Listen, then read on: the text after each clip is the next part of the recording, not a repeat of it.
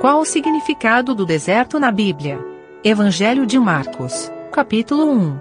Comentário de Mário Persona. E o sétimo testemunho, os anjos.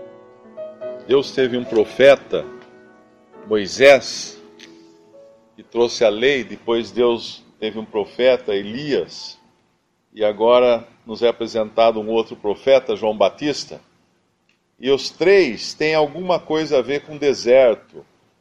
Nós sabemos que o Senhor foi levado a um deserto para ser tentado, mas Moisés ele foi ele foi tirado de, do reino mais importante da terra.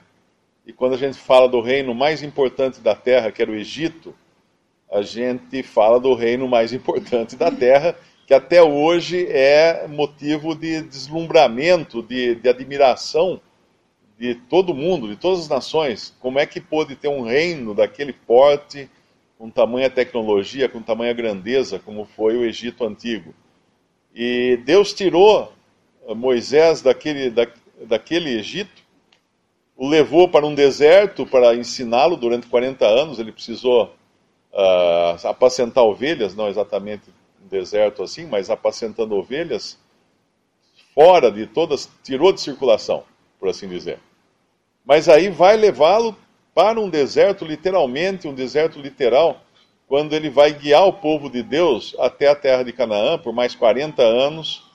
Uh, e o deserto sempre nos fala do lugar onde não tem nada, o lugar onde não existe qualquer suprimento, o lugar onde a vida não é possível, a vida do homem não é possível, sem uma ajuda externa.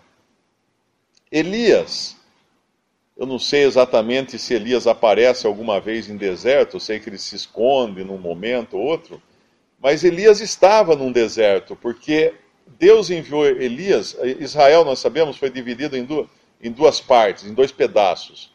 Uh, duas tribos permaneceram em Jerusalém, que era o lugar que Deus havia escolhido para colocar o seu nome, e dez tribos foram para o norte, foram levadas para o norte por Jeroboão e, e passaram a mergulhar na idolatria.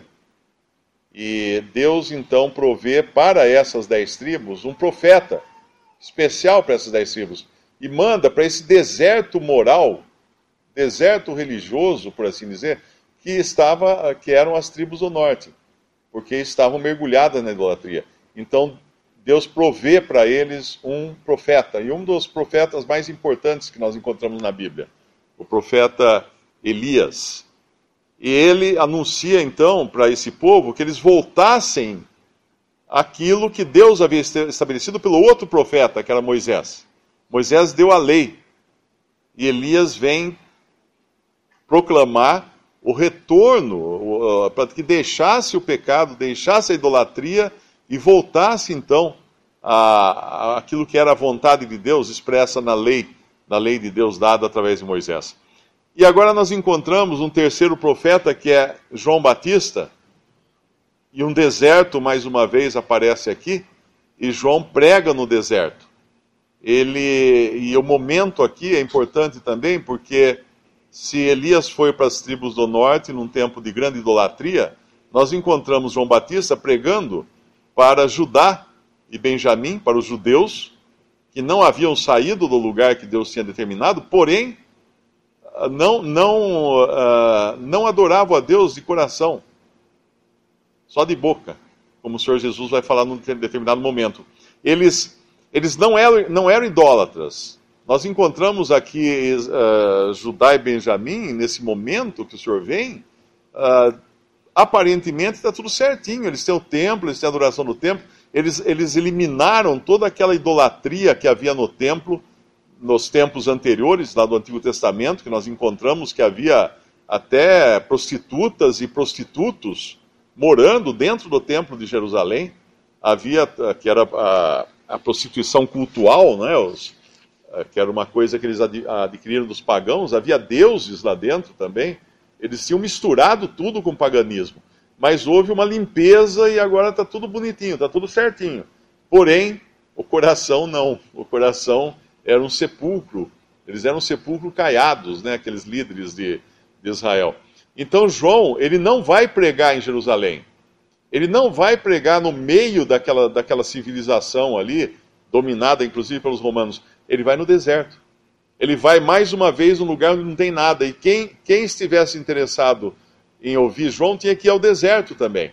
Ou seja, tinha que ir ao lugar onde não havia provisão alguma humana. E o que João prega lá? Arrependimento. Ele prega arrependimento. Uh, ele fala. Uh, toda a província, versículo 5, versículo 4. Apareceu João, João pregando, batizando no deserto e pregando o batismo de arrependimento para a remissão de pecados. Porque o povo era culpado de tudo aquilo que eles tinham feito no passado.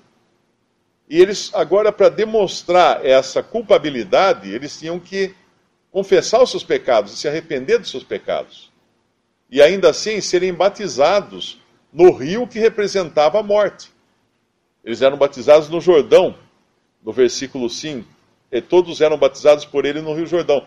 O Rio Jordão, nós sabemos, era um rio que significava morte. Foi o lugar que eles passaram a pé, uh, com os pés a seco, enquanto Deus segurava a correnteza quando eles entraram na terra prometida por Deus.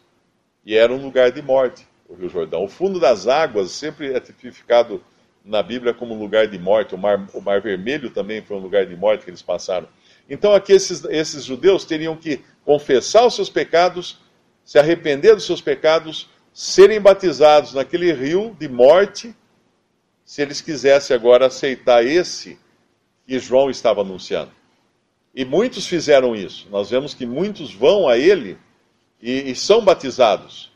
Lá em Atos nós vamos encontrar um deles, inclusive, que é Apolo, que só conhecia o batismo de João, que deve ter participado desses batismos aqui de João, deve ter ouvido o anúncio de João, e era eloquente em palavras, inclusive, mas ele precisa encontrar uh, Áquila e Priscila para demonstrarem melhor para ele quem era esse que João Batista havia anunciado.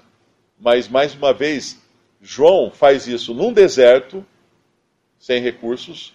João faz isso vestido com, com peles de camelo, ou seja, ele próprio estava despojado no seu, na sua pregação e comia uh, gafanhotos, que era uma praga, lá em Israel na época, na África e no Oriente Médio, era uma praga o gafanhoto, e mel silvestre. É isso que ele era disso ele vivia. Ele vivia, ele vivia de forma totalmente despojada, porque o batismo dele era um batismo de arrependimento, e o que o arrependimento faz? Despojar-se das suas culpas, né, dos seus pecados, apresentar todas as suas culpas e com a intenção de, de, de se livrar delas. Seria mais ou menos isso. E o batismo que é? É também uma tem um, tem um símbolo de morte. Então o deserto tem tudo a ver, e é o modo de vestir de João Batista tinha tudo a ver com esse ministério dele de arrependimento.